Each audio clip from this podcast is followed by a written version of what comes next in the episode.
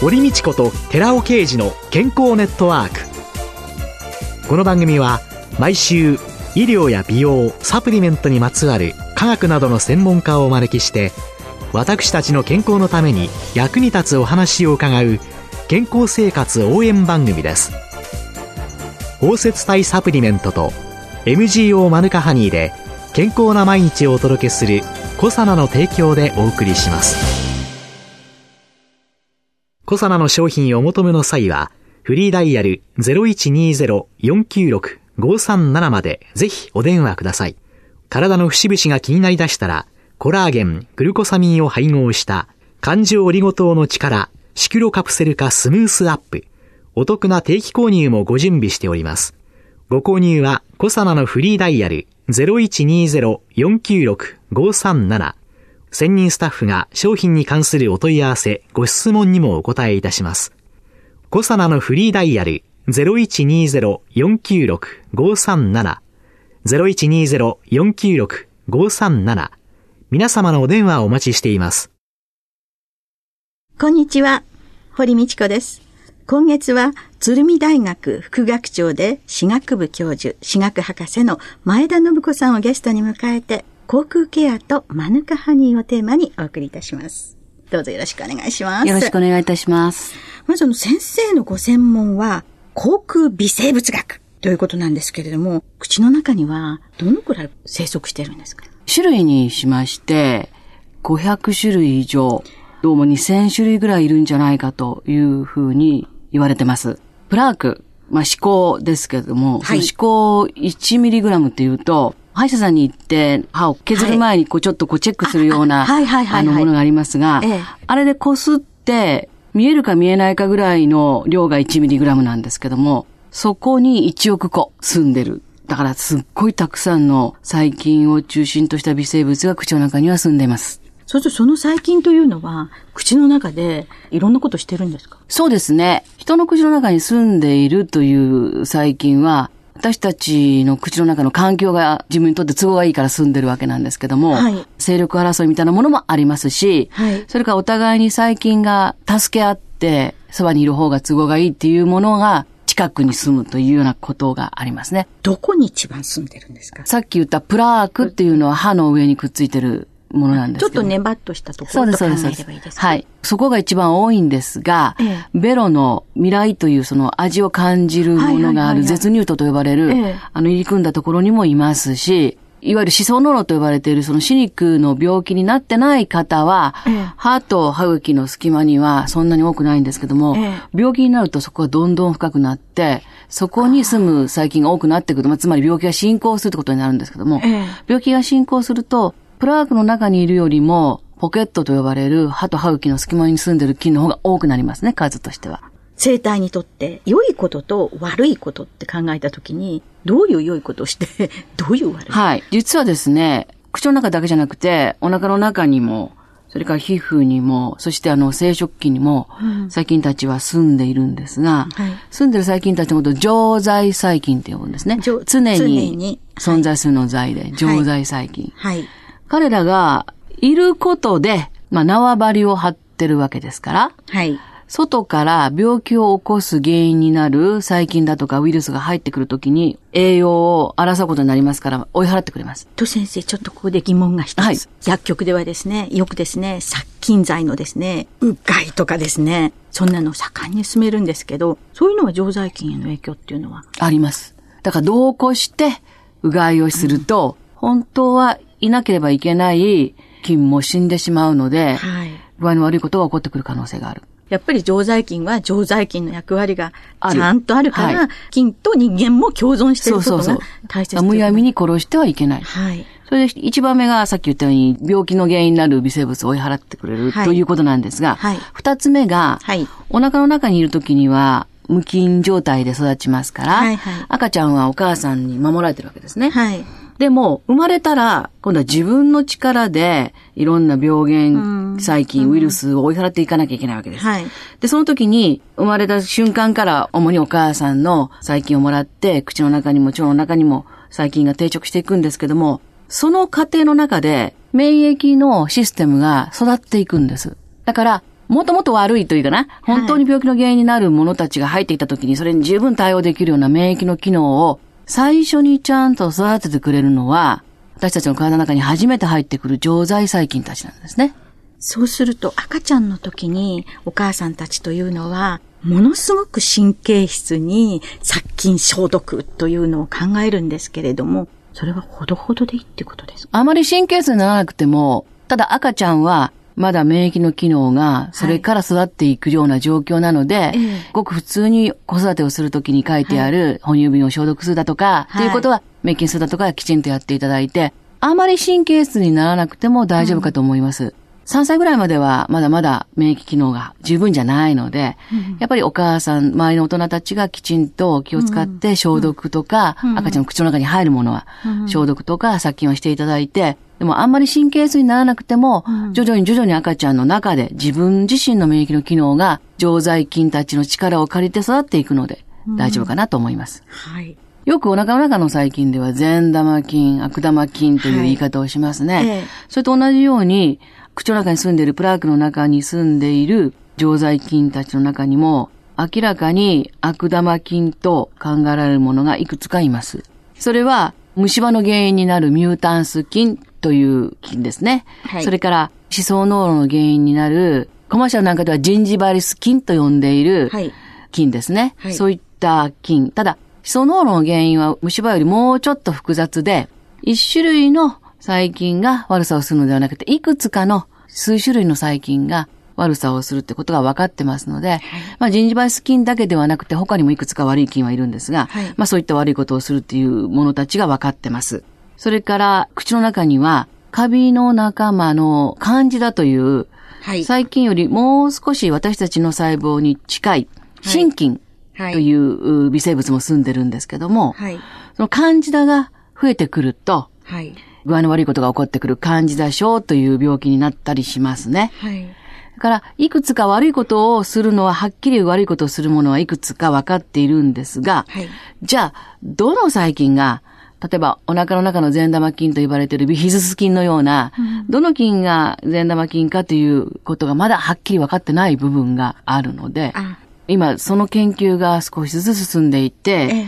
お腹の中でいいことしてくれるビヒズス菌だとか、あるいは乳酸菌だとかっていうのを、ヨーグルトの中に入ってますよね。はいはい。で、ヨーグルトに生きた状態で入ってるものを食べて、お腹の中を状況を良くしようっていうようなことがあります。同じようなことを口の中でもやってくれてるんではないかっていうことで、乳酸菌の仲間、あるいはビヒズス菌をお口の中の健康を推進するようなものとして使えないかという研究が少し進んでます。あ、最近あの、歯磨き粉の中に、ビフィズス菌配合の歯磨き粉なんていうのが。腸球菌が入ってるだとか、えいくつかの細菌配合の歯磨き粉っていうのがありますが、いいことをしてくれるんではないかということ、いくつかそれはあのもちろん証拠があるんですけども、ええそれを期待して歯磨きの中に入れるっていうようなことをやってますね。ただ、お腹の中のウィヒズス菌のがいいことしてくれるというような本当にはっきりした証拠はまだ十分じゃないとこあるんです。というのは例えば虫歯が進んでいくとどんどんどんどん穴が大きくなってきて、最初表面エナメル質、それから象牙質、はい。そして歯髄という柔らかい組織があるんですけども、その2層目の象牙質という虫歯の中にビヒズス菌が多いという報告だとか、乳酸菌が多いという報告だとか実はあるんですね。だから口の中でビヒズス菌が、あるいは乳酸菌がお腹の中みたいに本当にいいことだけをするんではなくて、もしかすると象牙質の右食の進行に関係があるんじゃないかということを示す報告もあるので、なかなかそう簡単には言えないんですが、種類がたくさんあるので、ビシズス菌も乳酸菌も。その中で悪いことをするやつと、それからどっちかというと、お口の中の健康に関係してくれてるやつとどうもあるみたいなんで、そこのところもう少し詳しい研究がこれから必要だろうし、詳しいところに進んでいるのかなという感じですかね。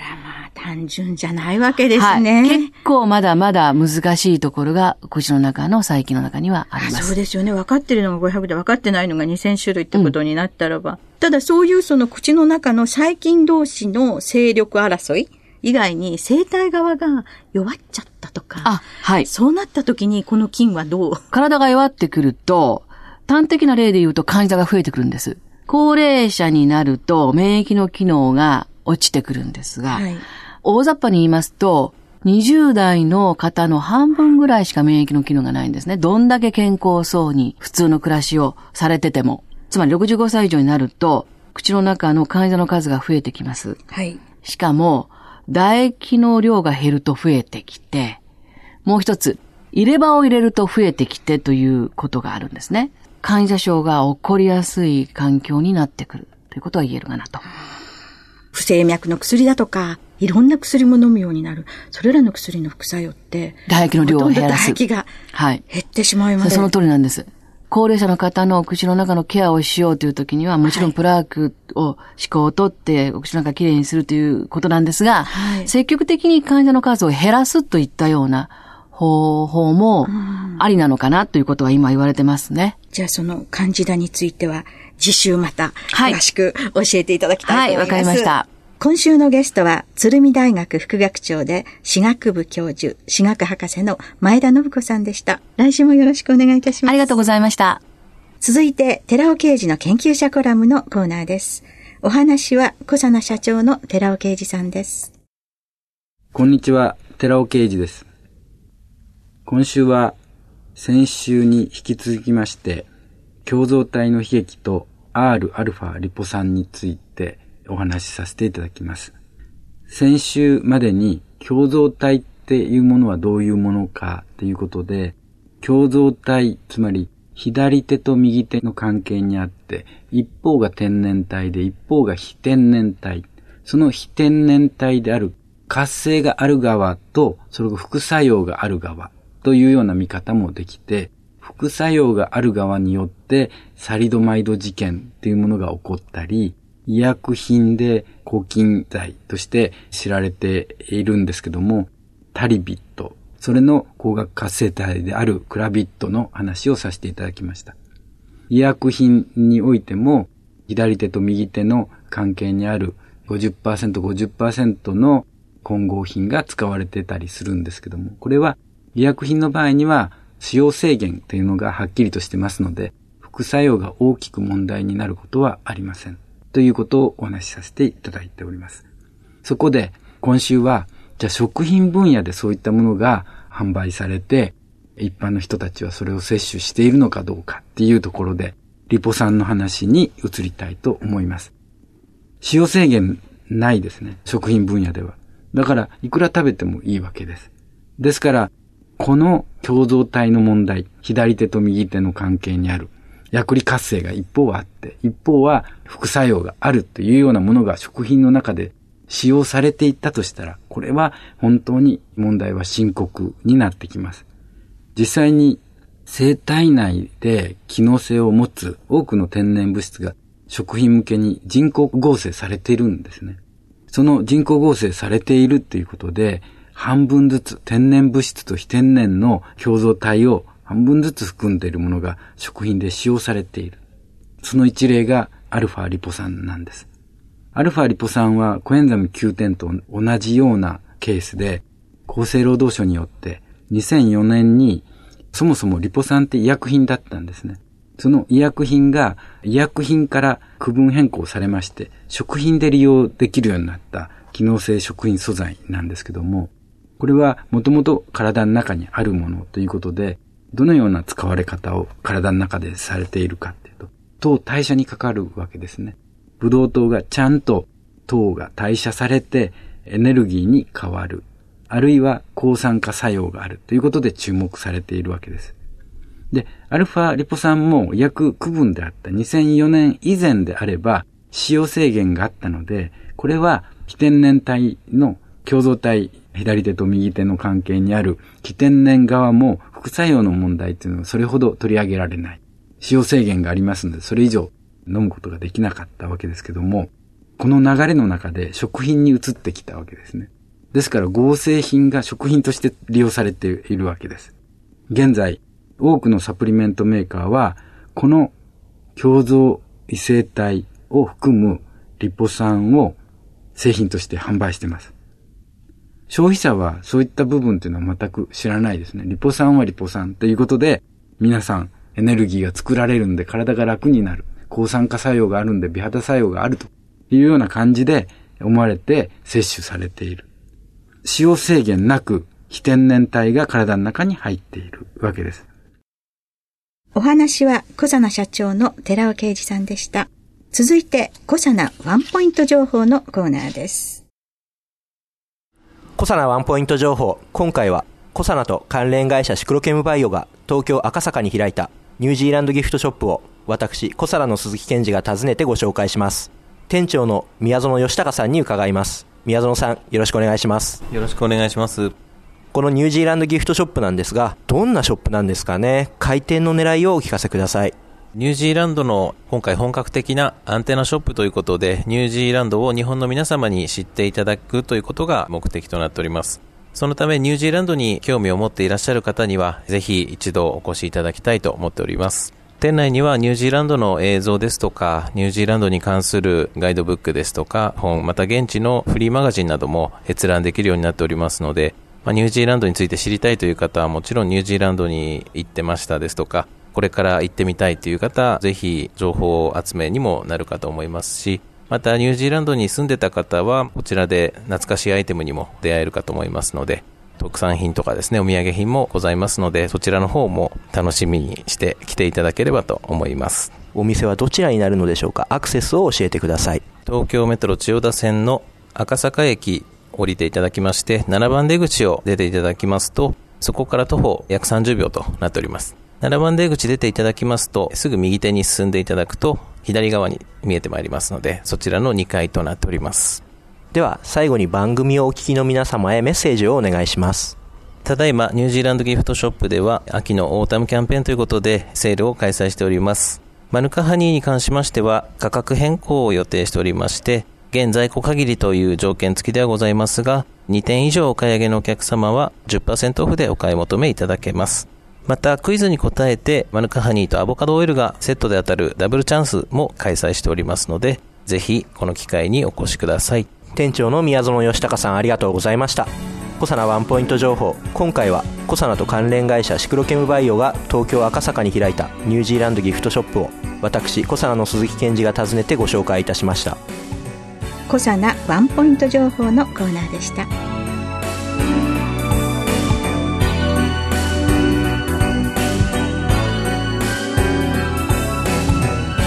ここでコサナから番組お聞きの皆様へプレゼントのお知らせです。健康ネットワークのパーソナリティ堀道子さん初のエッセイ集薬剤師の読む枕草子を番組お聞きの10名様にプレゼントします。古代の随筆家と現代の薬剤師二人の眼差しが交錯する28の四季の風景が収められています。堀道子さんのエッセイ集薬剤師の読む枕草子プレゼントをご希望の方は番組サイトの応募フォームからお申し込みください。当選者は11月4日の放送終了後に番組サイト上で発表します。堀道子さん初のエッセイ集薬剤師の読む枕草子プレゼントのお知らせでした。